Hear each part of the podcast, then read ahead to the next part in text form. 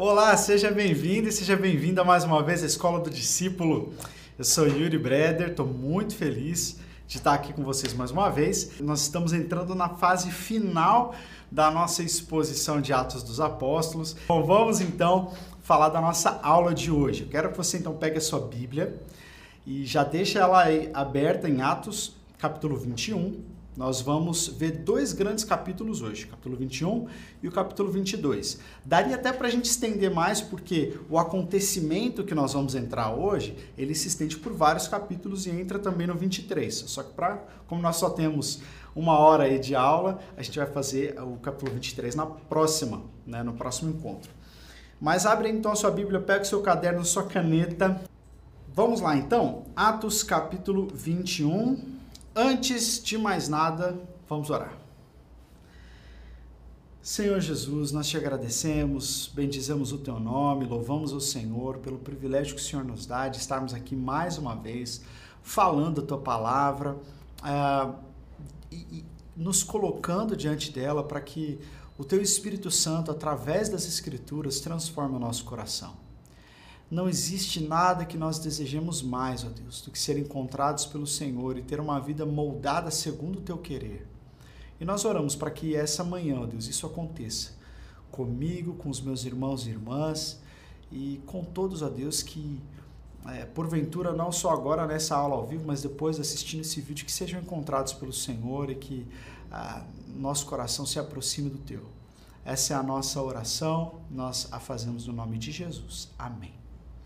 Amém. É isso aí. Gente, vamos então para o nosso roteiro. Como é que nós vamos uh, trabalhar essa aula de hoje? Roteiro de Atos, capítulo 21 e 22. Então, lembrando que é um trecho grande, nós não vamos ter tanto tempo para ler o texto na íntegra, então isso fica como tarefa de casa para você, tá bom? Ler esse texto e depois sublinhar e fazer outras perguntas. Nós vamos abrir ah, uma caixinha de perguntas hoje depois da aula. Então, se eu porventura não responder a pergunta que você fizer, você pode deixar lá no Instagram, tá bom, gente? Então, é, vamos lá.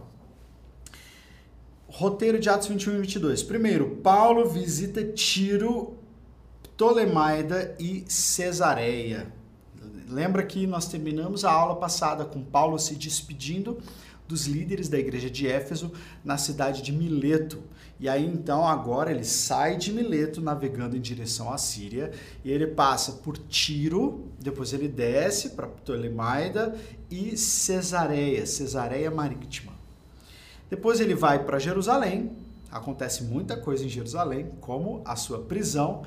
Depois Paulo faz um discurso né, diante dos judeus que estavam lá, e depois ele revela a sua cidadania romana. Então, dentro de um pano mais geral da história, nós estamos nos aproximando do fim do capítulo, uh, do fim do livro de Atos, e o que marca este início do fim são estes eventos aqui.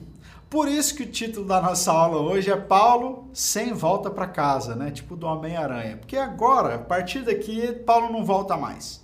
É a última passagem dele que Atos relata, pelo menos, uh, por, por Jerusalém e tal. E depois disso ele vai ser preso, ele vai ser mandado para Roma e aí o livro vai acabar com Paulo preso em Roma. A gente sabe que Paulo foi solto dessa primeira prisão e depois fez mais algumas viagens, mas a gente não tem mais esse relato no livro de Atos, tá? Então, estamos chegando nessa reta final. Paulo volta para Jerusalém, ali ele vai ser preso, vai ser mandado para ser, já estou dando spoiler já, para você não se perder depois.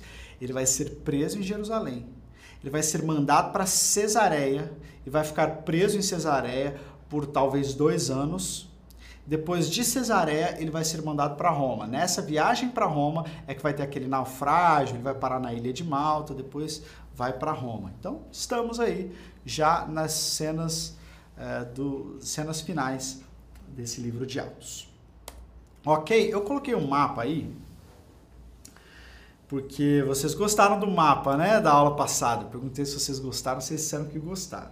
Então eu coloquei mais um mapa aqui só para mostrar para vocês é, a direção que Paulo tomou nesse último trecho aí. Então ele sai é, dali de Rhodes, né? Ele estava um pouquinho mais acima em Mileto, vai para Rhodes, aí de Rhodes vai até Chipre, de Chipre ele vai para Sidon, ele desce para Tiro desce para Cesareia. E depois de Cesareia ele vai mais à direita para Jerusalém, tá bom? Se você gostou do mapa, deixa, deixa um joinha aí no chat. Beleza, vamos lá. Atos 21, versículos 4 e 5.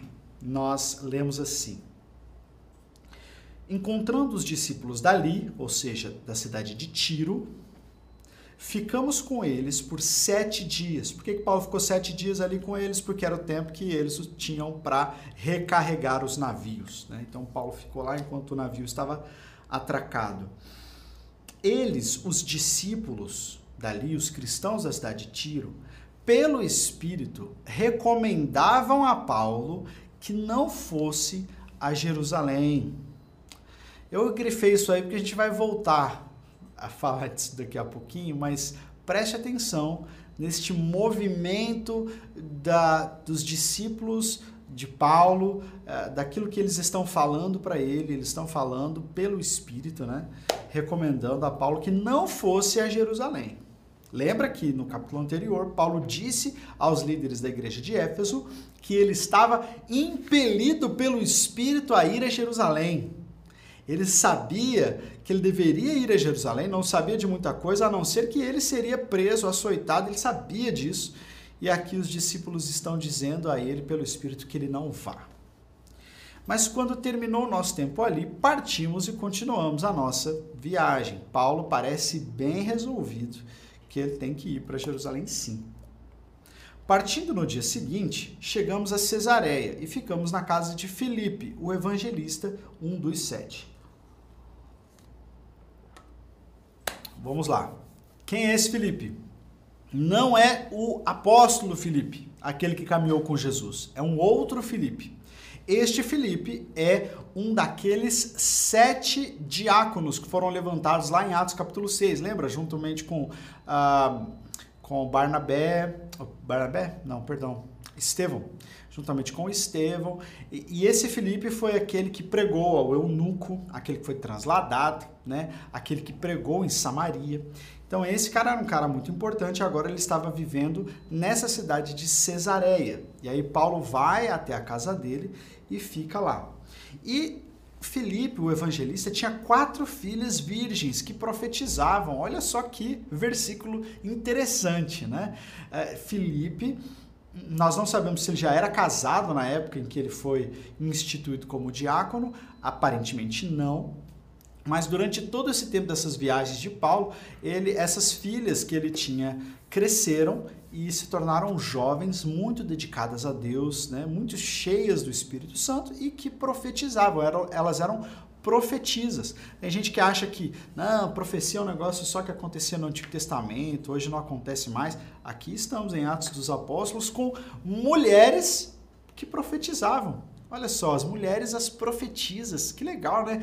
Lucas fazendo menção a isso, dando lugar a mulheres cheias do Espírito, né?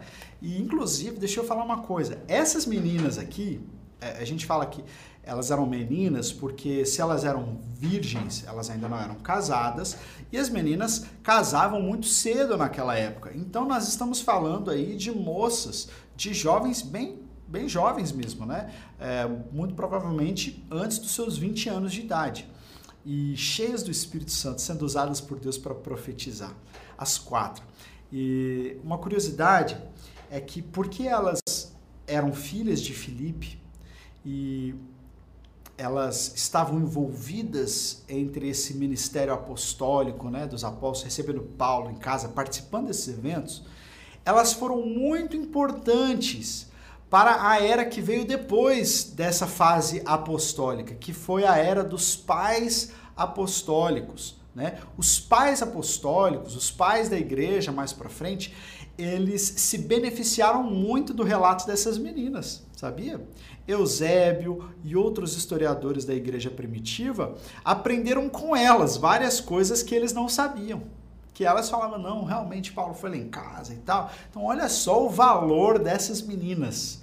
É como que a gente deve olhar para as adolescentes da nossa igreja e falar assim: olha, aqui estão meninas que podem ser cheias do, cheias do Espírito Santo, podem profetizar, podem deixar um legado histórico para a igreja das próximas gerações. Não são só algumas meninas, não, é, não são só as filhas do pastor, né? no caso aqui, as filhas do evangelista. Não, são mulheres cheias do Espírito que podem ser usadas por Deus para realizar coisas maravilhosas na história.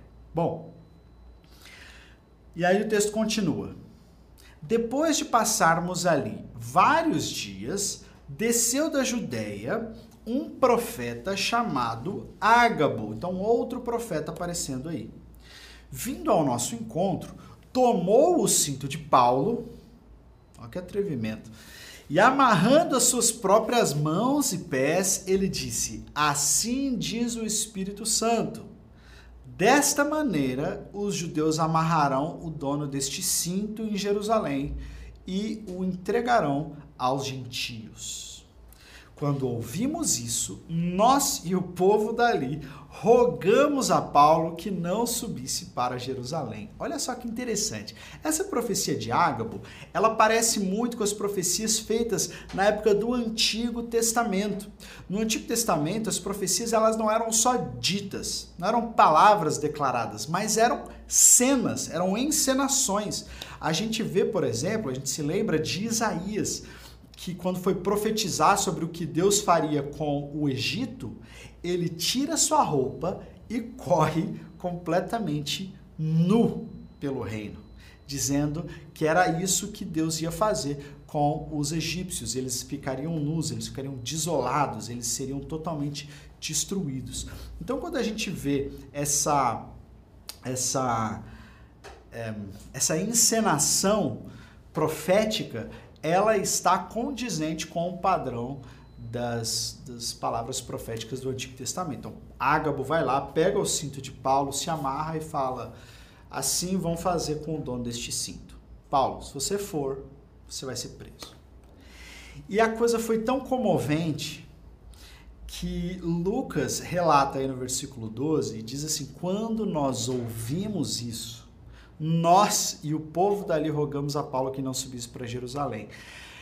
Lucas faz parte dos companheiros de viagem de Paulo. E ao ouvir, foi a segunda vez, né? Eles já tinham ouvido lá em Tiro. O pessoal de Tiro falou assim: não, pelo Espírito, não vá, não vá para Jerusalém que você vai ser preso. Agora eles vão para Cesareia, ouvem a mesma coisa. Até Lucas, até Lucas ficou com medo de ir para Jerusalém falou: não, Paulo, não vamos não. Até nós, ele disse. Nós e o povo dali, nós e os, e os de Cesareia, rogamos a Paulo que não subisse para Jerusalém. E olha só a resposta de Paulo. Então Paulo respondeu: Por que vocês estão chorando e partindo o meu coração? Eu estou pronto, não apenas para ser amarrado, mas também para morrer em Jerusalém pelo nome do Senhor Jesus. Como não pudemos dissuadi-lo, desistimos e dissemos: Seja feita a vontade do Senhor. É, eu, quero, eu quero chamar a atenção para algo aqui muito, muito importante. É, em primeiro lugar, se você prestou atenção, você viu que essas pessoas que falaram para Paulo não ir para Jerusalém, a, os discípulos lá de Tiro, o texto diz, e elas falavam pelo Espírito para que Paulo não fosse. E agora, lá em Cesareia, nós temos quatro profetisas e mais um profeta dizendo que se Paulo fosse, ele seria preso e pedindo para que ele não fosse. E Paulo diz: Eu vou. Será que Paulo estava indo contra uma direção do Espírito? Né? Tanta gente falando, tanta gente aconselhando ele a não fazer aquilo talvez eu ficaria em dúvida. Eu, particularmente, tanta gente né, de Deus, tanta gente abençoada dizendo: olha, não, não vai, não vai. Mas havia algo no coração de Paulo que era mais forte. Paulo já tinha recebido uma palavra de Deus. Ele já tinha recebido uma direção, ele estava impelido pelo Espírito, ele tinha que ir para Jerusalém. Isso fala para mim de um de uma confiança naquilo que Deus falou muito grande. Às vezes Deus fala com a gente na nossa história lá atrás. conforme o tempo, o tempo passa, a gente ouve pessoas dizendo coisas diferentes, até muitas vezes em nome de Deus, até muitas vezes querendo nos ajudar, querendo nos dar bons conselhos, bons conselhos que fazem sentido. Gente de Deus.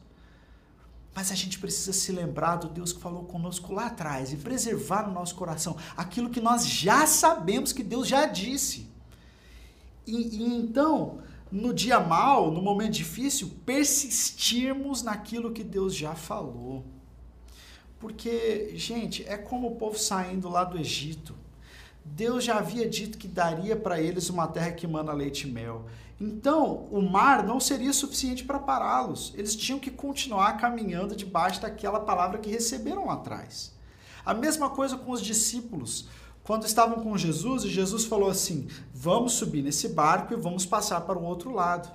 E aí, no meio da travessia, que eles estavam indo lá para a região de Decápolis, vem aquela tempestade e os discípulos acham que vão morrer. Não vão morrer. Por que, que não vão morrer? Porque Jesus disse que nós vamos para o outro lado. Poxa, se Jesus falou que a gente vai para o outro lado, a gente vai para o outro lado. Não interessa se vai ter tempestade ou não. Deus não volta atrás na sua palavra. Então Paulo já tinha recebido uma direção de Deus, ele já tinha uma visão daquilo que ele deveria fazer com a sua vida, com, com aquilo que Deus havia confiado, a sua missão. Então agora era o momento de perseverar, gente. Era o momento de perseverar. E Paulo perseverou. Paulo falou assim, gente, não, quebra meu coração, não. Não faz isso mais difícil do que deveria ser. Porque Deus já me falou e eu vou. E, e, na verdade, o Espírito Santo não estava entrando em contradição. A gente tem que aqui a gente tem que estabelecer uma diferença entre aquilo que é uma predição e aquilo que é uma proibição. O que os discípulos estavam fazendo, o profeta Ágabo fez, foi uma predição do que iria acontecer. Não foi uma proibição para que Paulo não fosse a Jerusalém. Entende a diferença? Eles predisseram, eles disseram o que aconteceria, mas não era uma ordem expressa do Espírito não vá para Jerusalém. Então, na verdade, eles estavam confirmando profeticamente aquilo que Paulo já sabia que ia acontecer. Lembra em Atos 20 ele falou: oh, eu vou ser preso e tal. E agora eles estão confirmando aquilo que Deus já tinha dito para Paulo. Então, é, às vezes, Deus coloca um sonho no teu coração, Deus revela pela palavra sobre um chamado que ele tem para você. E aí você fala assim: não, beleza, eu vou perseguir esse chamado e tal. E aí, quando as coisas ficam difíceis, aparecem conselhos muito bons, até muito cuidadosos, que é, no fundo eles estão tentando evitar com que você sofra. Mas quando a gente está servindo a Deus, a gente aprende com tudo, inclusive com o sofrimento. Então, nesses momentos difíceis, a gente não deve ficar caçando conselho para escapar da prova, né? A gente deve continuar. Eu me lembro de uh, alguns anos atrás, quando eu entendi que era o momento de eu ir para o seminário. Foi uma coisa muito, muito interessante. Eu já trabalhava aqui na igreja, eu trabalhava em tempo integral no Ministério de Juventude e eu fiz uma viagem missionária para Angola e quando eu voltei, eu, eu, eu lembro que eu estava num momento de oração lá na Angola, ainda antes de chegar no Brasil, e, e eu entendi pelo Espírito no meu coração que aquele era o momento de eu dar passos firmes em direção ao meu preparo missionário. Eu entendi que eu deveria voltar ao Brasil e deixar tudo e ir para o seminário de missões, aprender a ser missionário. E aí então eu fiz exatamente isso. Eu cheguei aqui, conversei com os meus pais, conversei com a igreja, com os meus amigos, com os meus liderados e falei assim: olha, é tempo de eu sair.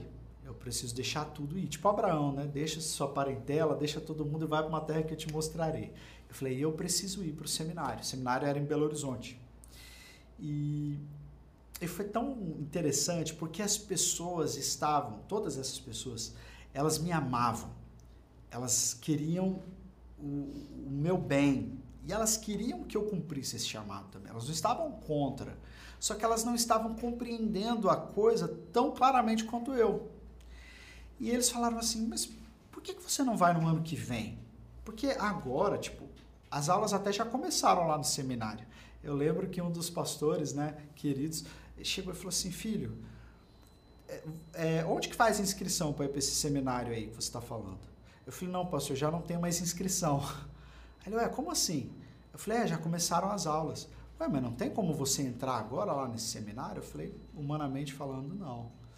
Ele falou, mas então, como é que você vai? Eu falei, não sei, pastor, mas Deus está falando que eu tenho que ir. Ele falou, mas você vai chegar lá, chegar lá com as malas? E eu falei, pastor, eu não sei. Eu sei que eu tenho que ir. Ele, filho, pensa mais um pouco, vai ano que vem, transiciona tuas coisas aqui, deixa tua casa em ordem, depois você vai. Um ano não vai fazer tanta diferença. Eu falei, pastor, com todo respeito, eu entendo que eu tenho que ir agora. Eu, eu sei que eu não tenho uma vaga, é impossível de eu chegar lá, mas eu sei que eu tenho que ir. E aí ele falou, não, tudo bem. Aí a minha irmã, que morava na época lá em Belo Horizonte, era próxima desse seminário, ela falou assim, é, Yuri, você não quer passar o fim de semana aqui? A gente vai ter a apresentação da nossa viagem para Angola, a gente vai apresentar lá na igreja da Lagoinha, e aí seria legal para você vir, ver o pessoal e tal, você fica o fim de semana e depois volta.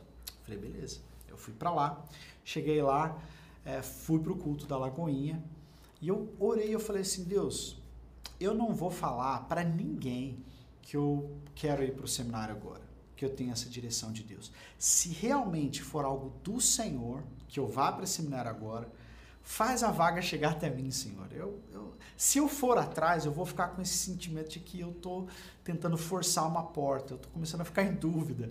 Mas eu sei que o Senhor falou comigo, então confirma, Senhor, faz essa vaga chegar até mim e, e eu vou saber, então, 100% de certeza que foi o Senhor.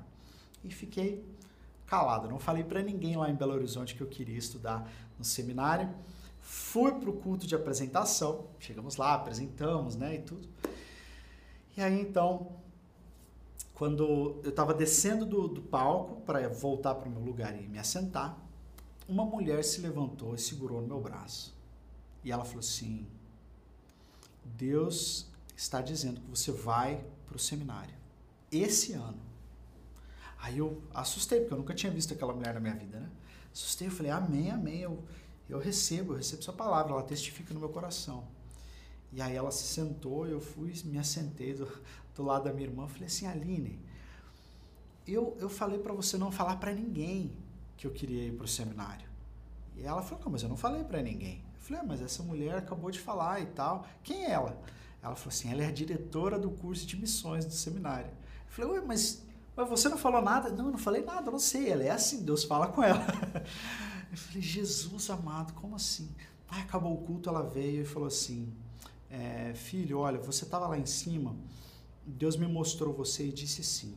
Eu chamei esse menino para o CTMDT, que era o nome do seminário, né? Eu chamei esse menino para o CTM e ele só está esperando uma vaga. Então você vai lá e vai dar uma vaga para ele. Aí eu falei, mas o que, que eu faço agora? Ela falou assim: ah, vai amanhã lá no seminário, preenche o seu, seu formulário, volta para casa, pega as suas roupas e vem. E foi assim. e foi assim. Eu me lembrei dessa história quando eu estava estudando esse texto, porque Deus tinha me dado uma palavra. E no meio tempo, até aquela palavra se cumprir, eu encontrei amigos queridos que estavam tentando me ajudar e que me deram bons conselhos, seriam bons conselhos se Deus já não tivesse dado uma palavra antes. É? Então, quando Deus, quando Deus fala conosco, a gente precisa guardar essa palavra no nosso coração, principalmente nos momentos difíceis. Porque nos momentos difíceis, pessoas que nos amam vão nos dar bons conselhos que às vezes podem ir contra a palavra que Deus nos deu. Eu não sei se eu estou conseguindo me fazer compreender. Se você está entendendo o que eu estou falando, diga eu entendo. Coloca aí no chat, eu entendo, coloca um joinha. E, mas eu vejo que foi isso que aconteceu com Paulo. E aí ele foi para Jerusalém. E aí então, é, nós chegamos já com Paulo na cidade de Jerusalém. Eu vou resumir um pouco porque a gente não vai ler todos os textos, mas ele chega em Jerusalém e encontra-se com os apóstolos, principalmente Tiago. E eles ficam muito felizes, se abraçam, e Paulo começa a contar de tudo que Deus estava fazendo entre os gentios. Tiago se alegra muito, mas aí então Tiago diz assim: Paulo, temos um problema. temos um problema. É o seguinte: uh, aqui tem muitos. É, convertidos do judaísmo.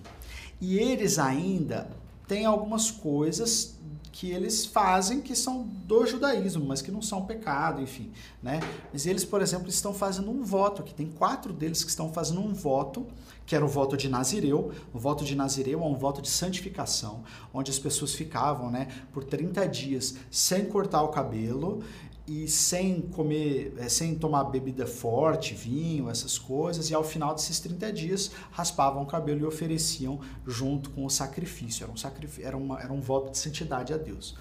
Então, tem quatro caras que estão fazendo esse voto aqui. Se você chegar é, é e não fizer isso, talvez eles possam entender você errado, entendeu? Então vamos fazer o seguinte: já que você é judeu, faz o voto junto com eles para não ofendê-los, para calar os críticos, digamos assim, e aqueles que estão com você que não são judeus não precisam fazer, né? É, mas acho que seria bom você fazer isso. E Paulo é, fala, ok, vou fazer, pode deixar comigo. Isso está lá ah, no versículo 20. Olha só o que, que Tiago diz para Paulo. Diz assim: eles foram informados de que você ensina, ou, oh, perdão. Ouvindo isso, eles louvaram a Deus e disseram a Paulo: Veja, irmão, quantos milhares de judeus creram e todos são zelosos da lei.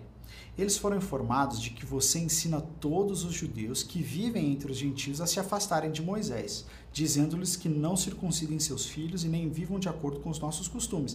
Que faremos agora? Isso é Tiago falando. Olha, esses judeus que estão aqui, eles ouviram que você é contra a lei, que você fala para não se circuncidar, e eles ainda não entendem isso. Então, o que, que vamos fazer? Ele diz: faça o que lhe dizemos. Estão conosco quatro homens que fizeram um voto. Participem com, esse, com esses homens dos rituais de purificação e paguem as despesas deles, para que eles raspem a cabeça. Então todos saberão que não é verdade o que falam de você, mas que você continua vivendo em obediência à lei. Para Paulo, isso não era dificuldade nenhuma. Não era dificuldade nenhuma. Se você quer entender mais sobre essa coisa de lei e dos costumes judeus, não judeus, volta para a aula que a gente fez em Atos capítulo 15, que ficou bem explicadinho lá. Né? Então, Tiago sugeriu para Paulo que ele fizesse o voto junto com aqueles judeus para que eles não entendessem mal, não compreendessem mal a Paulo. E quanto aos judeus convertidos, lá no 25, já lhes escrevemos a nossa decisão de que eles devem abster-se da comida sacrificada aos ídolos, do sangue, da carne de animais estrangulados e da imoralidade sexual. Ou seja, gentio não precisa aderir aos costumes judaicos, a não ser essas coisas aqui, que são para todo mundo. E aí então Paulo faz isso. Quando ele vai entregar o voto no templo, aí é que a coisa desanda. E aí eu resumi aqui num slide tudo que aconteceu no final aí do capítulo 21 e do 22, tá bom? Paulo ele é reconhecido no templo. Isso aí fica de tarefa para você ler depois. Paulo é reconhecido no templo. Aí ele é arrastado e espancado. Quando ele é reconhecido, ele é reconhecido por, por judeus da Ásia Menor. Ele não é reconhecido pelos judeus de Jerusalém. Por quê? Porque Paulo tinha ficado pouco tempo em Jerusalém. Paulo não tinha causado muito tumulto em Jerusalém ainda. Mas na Ásia, sim. Na Ásia Menor, sim. Né? Os judeus lá de Éfeso, eu tenho quase, posso afirmar com quase certeza que foram judeus de Éfeso que viram Paulo ali. Né? E esses judeus, quando viram Paulo no templo, eles falaram: esse é esse Paulo que está pregando contra o nosso Deus, contra a nossa religião, e começaram a falar um monte de coisa. Inclusive que Paulo tinha pego um homem chamado Trófimo, que era de Éfeso, um dos discípulos de Paulo, e que ele tinha introduzido Trófimo no templo, que era proibido para os gentios entrarem no templo. Então, esses judeus de Éfeso viram Paulo e falaram assim: não, a gente viu, ele estava com o discípulo dele, ele inclusive é, entrou no templo com o discípulo dele. Isso é uma mentira, né? Mas eles começaram a gritar isso e todo mundo ficou doido e foram para cima de Paulo, começaram a bater em Paulo, arrastaram Paulo para fora do templo e desceram além, Paulo. O tumulto foi tão grande que chegou aos ouvidos do comandante romano de que alguém, de que estava tendo um grande tumulto ali perto do templo. Então ele vai para lá com os soldados e aparta o tumulto. né, impedindo que Paulo fosse espancado até a morte, mas ele estava bem judiado, coitado. E aí então, eles tentam tirar Paulo ali daquele lugar, mas a comoção era tão grande que os judeus, os soldados tiveram que carregar Paulo no colo, porque estava difícil, todo mundo querendo pegar Paulo, né, e acabar com a vida dele. E aí é, é engraçado essa parte, né? Paulo vira para o comandante e fala com o comandante em grego. Fala com o comandante em grego. Quando, ele, quando Paulo fala com ele, ele o, o comandante responde: Ué, você fala grego? Ele falou: Sim, falo grego. Não, aí, aí, aí, o guarda perguntou: Você é aquele um, um egípcio que causou um tumulto aqui e tal, que está sendo procurado? Ele falou: Não, não, eu sou de Tarso, eu sou judeu importante cidade, de uma importante cidade aqui, né, da Cilícia e tal. E aí, o, o, então o comandante fica sabendo que Paulo não é um criminoso procurado. E aí Paulo pede para ele, olha, deixa eu dar uma palavrinha aqui para eles. Ah, não, tudo bem. Aí o comandante coloca Paulo ali e Paulo discursa para os judeus que estão ali. E aí ele fala em aramaico, fala no idioma de origem daqueles homens ali, já não fala mais em grego. Então você vê que Paulo usa a sabedoria, sua inteligência, seus recursos no momento certo, né? Na hora de falar com o comandante romano, ele fala em grego para chamar a atenção, para o comandante ver que ele não era qualquer um. E agora, quando ele vai falar com os israelitas, ele usa a linguagem e o idioma dos israelitas. Ele era um missionário perfeito, né, o Paulo? E aí, qual é o discurso que ele dá para os judeus? Ele dá o discurso do testemunho dele. É interessante isso, porque Paulo foi para Jerusalém para isso, para dar testemunho. E ele tinha sido espancado, a vida dele estava correndo perigo, e agora ele tinha o um microfone na mão, entre aspas, né? A atenção das pessoas. Você poderia pensar, poxa, Paulo vai se explicar. Paulo vai dizer, gente, olha, existem alguns boatos aí de que eu levei um gentio para dentro do templo. Isso é mentira. Não, olha, eu sou é, judeu, eu nasci assim, não sei o quê. É, é, tipo, tentando acalmar as pessoas. Paulo não faz isso. Paulo usa essa atenção que ele recebeu para pregar o evangelho e falar da sua conversão de como Jesus o encontrou. Então, Paulo ficou comprometido com a pregação do evangelho até o fim até o fim, em todos os momentos, até quando a vida dele estava em risco, ele não ia falar de outra coisa. Né? Que lindo isso. E aí, então, um, os judeus, novamente, depois do discurso dele, ficam enfurecidos, querem matá-lo, destruí-lo de qualquer jeito.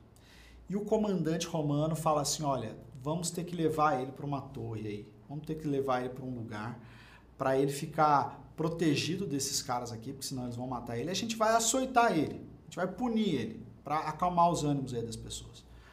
Quando Paulo é levado para esse lugar e está sendo amarrado para ser açoitado, Paulo lança mais uma, né? Paulo fala assim: ah, interessante que vocês é, podem açoitar um cidadão romano sem que ele tenha sido julgado. Aí o, o comandante falou assim, o guarda leva isso né, para o comandante, o comandante falou assim, peraí, você falou que você é cidadão romano? Porque não pode, né, açoitar um cidadão romano sem julgamento. Você é cidadão romano? Ele falou, sou sim. Rapaz, como é que você conseguiu? Porque é difícil ser cidadão romano. Eu mesmo, comandante, consegui pagando uma grana preta. E aí, é, Paulo falou: não, eu recebi por direito de nascimento. Então, provavelmente, como nós já falamos lá no início, né, falando sobre Paulo, talvez seu pai ou seu avô tenham prestado serviços ao império e por causa disso ganharam a, a cidadania e passou para Paulo, né? Enfim, Paulo fala isso e aí, então ele não pode ser açoitado. E aí nós finalizamos o capítulo 21 e 22 com esse grande tumulto. Então, resumindo, Paulo vai para Jerusalém. Nesse caminho, ele encontra vários discípulos que tentam dissuadi-lo dessa ideia, mas ele está firme e, e ele vai para Jerusalém. Chega lá, rola um boato, e por causa desse boato, Paulo quase é morto. Uh, e depois, mesmo assim, ele prega o evangelho. E, e aí é encaminhado para Cesareia. Cenas do próximo capítulo o comandante romano entende que Jerusalém era perigoso demais para Paulo, mesmo ele estando debaixo da escolta, era perigoso demais. Os judeus iam matar Paulo se ele ficasse ali. Então o comandante romano manda ele para Cesareia, para uma prisão lá, e lá Paulo fica dois anos. Alguns dizem que é nesse período da prisão de dois anos de Paulo em Cesareia que Lucas escreveu Atos que era difícil escrever em tempo real com esse cara que não parava, né? não parava de viajar, não parava de andar. E agora que Paulo parou, dois anos preso lá em Cesareia, é que Lucas talvez tenha escrito Atos dos Apóstolos. Muita coisa, né? Muita coisa muito interessante. Eu coloquei um slide aqui ah, no final. O último slide, perdão que foram alguns outros aqui, mas é o último slide. Importante aprender. O que a gente aprende dessa aula?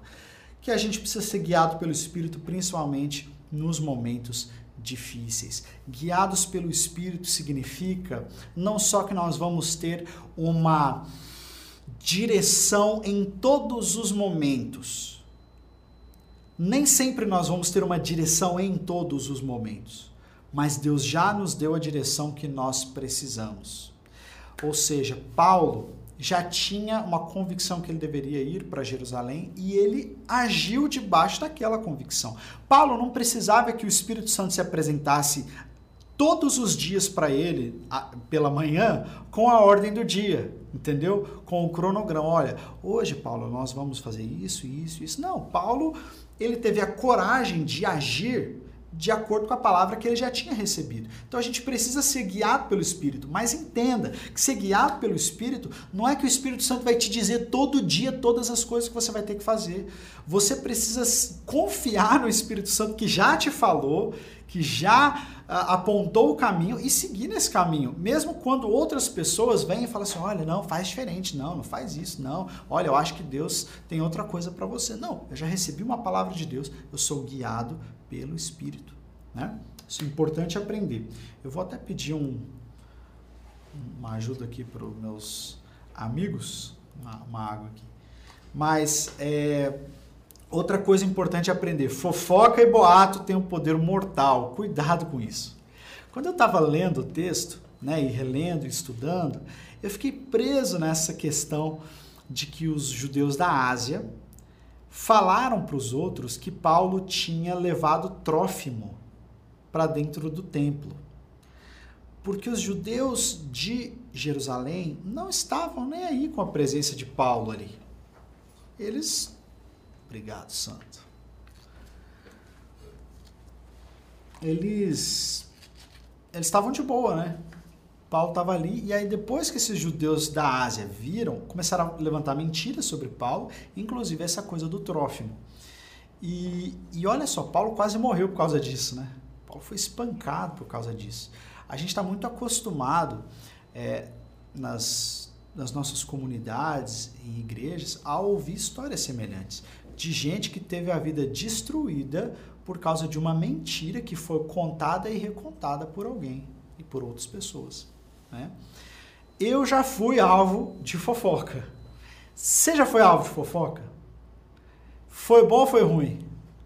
Foi péssimo. Você foi alvo de fofoca, coloca aí, confessa aí no, no chat, fala assim, eu já fui, foi péssimo. Né? Isso tem o poder de destruir a vida de uma pessoa. Então, muito cuidado com isso, muito cuidado com aquilo que você ouve é, de negativo sobre os outros. É, procura se manter fora desses, desses falatórios. Hoje, graças a Deus, é, eu, eu até percebo que quando eu, quando eu fico sabendo de alguma coisa, eu vi que a, a fofoca já correu e não chegou em mim. Porque as pessoas sabem que quando elas vêm falar alguma coisa de outra pessoa para mim, eu já, olha, não preciso saber disso. Ó, procura essa pessoa, não, não me inclua nessa. Se está com problema com a pessoa, você vai conversa com ela, né, resolve essa questão. Mas eu não vou separar raio de fofoqueiro, não é? Por quê? Porque a fofoca e os boatos têm o poder de destruir a vida de uma pessoa. Então, a gente aprende isso no texto também. E último, em último lugar, nós devemos nos juntar às pessoas que sofrem para ajudá-las e não só dar conselhos. Aqui eu quero falar isso com bastante cuidado, porque eu valorizo o Ágabo, eu valorizo as filhas de Filipe, eu valorizo os irmãos de Tiro. Todos eles deram um conselho para Paulo, para que não fosse para Jerusalém. Mas na hora que o bicho apertou, né? Na hora que a situação apertou e o bicho pegou, troquei o ditado É... Onde que estavam essas pessoas? Paulo ficou sozinho. Então, às vezes, tem gente que tem bons conselhos para nos darem, né? Mas quando a coisa aperta, cadê as pessoas? Por que, que eu pensei nisso? Mais uma vez, eu não quero ser injusto com eles, mas essa última semana aconteceu e explodiu na internet um, a questão de um podcast, né?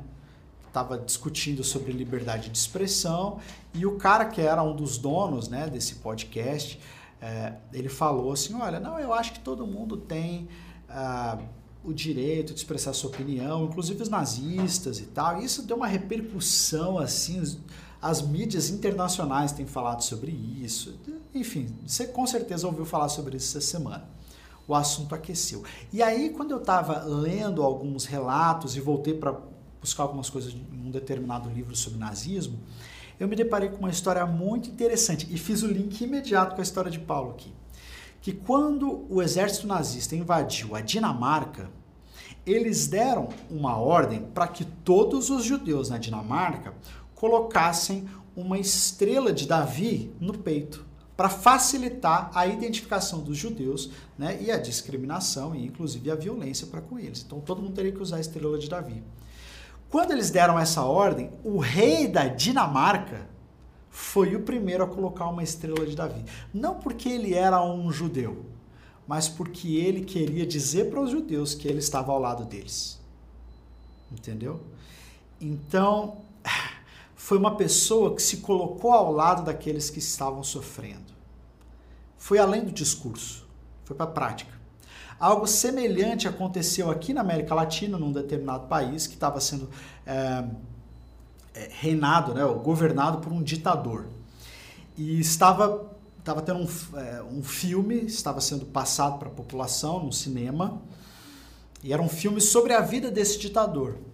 Num determinado momento, uma mulher tira o seu sapato, estava tudo escuro, ela tira o seu sapato e joga contra a tela no momento que apareceu a foto daquele ditador. E aí então foi aquele, né, aquele burburinho, aquela coisa, e os guardas falaram assim: não, vai ser fácil saber quem foi a mulher que jogou esse sapato, porque na hora que acabar o filme e acenderem as luzes, vai ter uma mulher que vai estar descalça aqui, a gente vai saber quem foi. E quando eles disseram isso, né, o filme terminou e quando acenderam as luzes, todas as mulheres estavam descalças.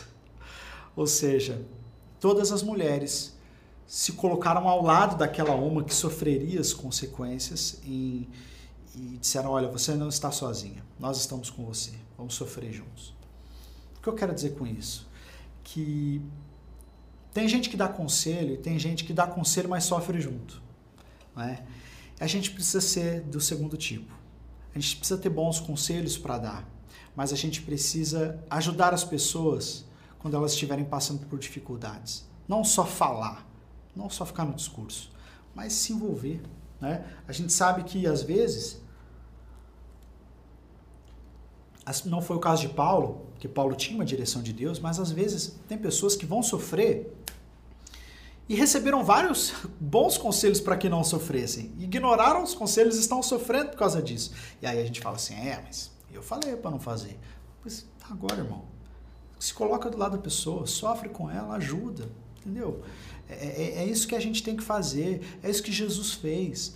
Então, eu acredito que é, já no final da vida, por que, que eu estou falando isso? Já no final da vida, lá em 2 Timóteo, Paulo diz: Olha, todos os que estavam comigo me abandonaram. Todos os da Ásia, não ficou nenhum. Então, quando realmente a coisa apertou para o apóstolo Paulo, tinha muita gente que o amava. Tinha muita gente que deu bons conselhos para Paulo, mas pouquíssimos ficaram ao lado dele, como Onésimo, né?